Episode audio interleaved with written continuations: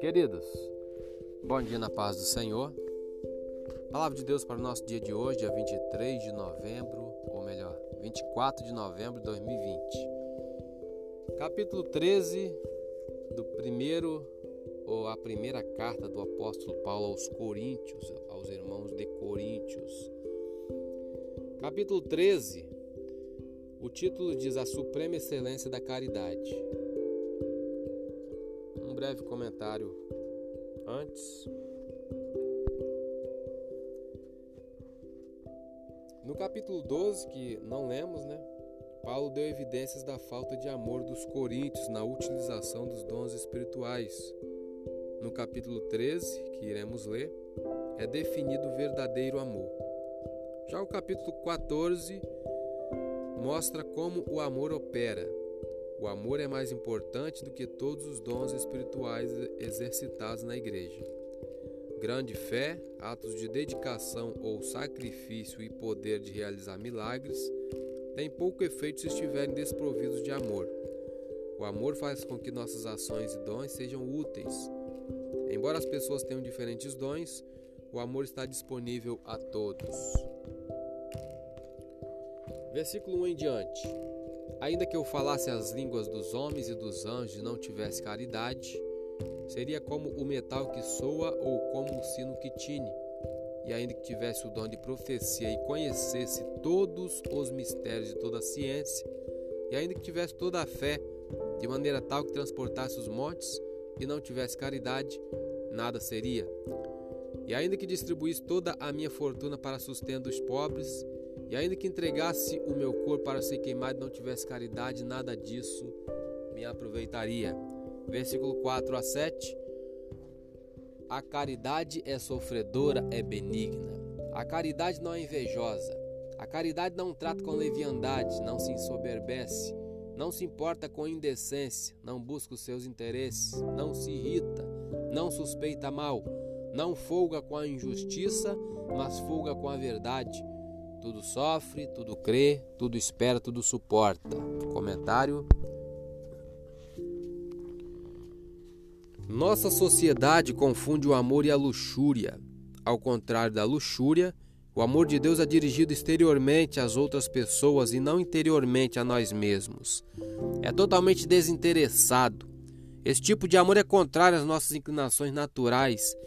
É impossível ter esse amor a menos que Deus nos ajude a colocar nossos próprios desejos naturais de lado, de forma que possamos amar e não esperar nada em troca. Desse modo, Quanto mais nos tornarmos semelhantes a Cristo, mais amor mostraremos para com os outros.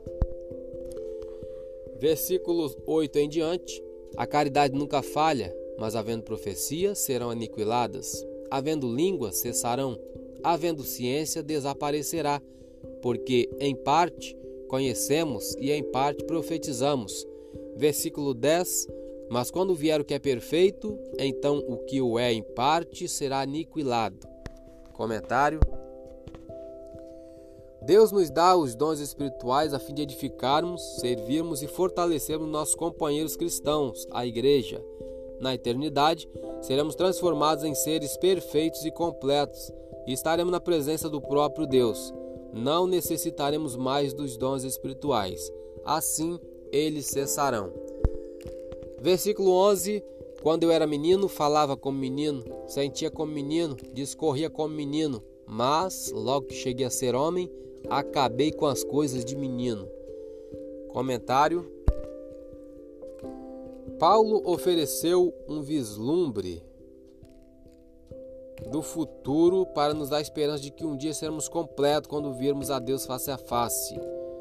Essa verdade deve fortalecer a nossa fé não temos todas as respostas agora, mas um dia as teremos. Um dia veremos Cristo pessoalmente e seremos capazes de enxergar sob a perspectiva de Deus. Versículo 12: Porque agora vemos por espelho é enigma, mas então veremos face a face. Agora conheço em parte, mas então conhecerei como também sou conhecido. Versículo 13 para terminar. Agora, pois, permanecem a fé, a esperança e a caridade, estas três mas a maior destas é a caridade. Comentário: Na moralmente corrupta cidade de Corinto, o amor tornou-se algo confuso com um significado pequeno. Ainda hoje as pessoas estão confusas em relação ao amor, que é a maior de todas as qualidades humanas e é um atributo do próprio Deus, conforme 1 João 4,8. Esse sentimento envolve o serviço desinteressado ao próximo, evidência de que nos preocupamos uns com os outros. A fé é o fundamento e o conteúdo da mensagem de Deus. A esperança é a atitude e o enfoque, e o amor é a ação. Quando sua fé e esperança estiverem alinhadas, você estará livre para amar completamente, porque compreenderá o amor de Deus. Eu sou o Elias Rodrigues. Essa foi mais uma leitura diária de hoje. Compartilhe essa mensagem com seu grupo de amigos e que Deus nos abençoe. Amém.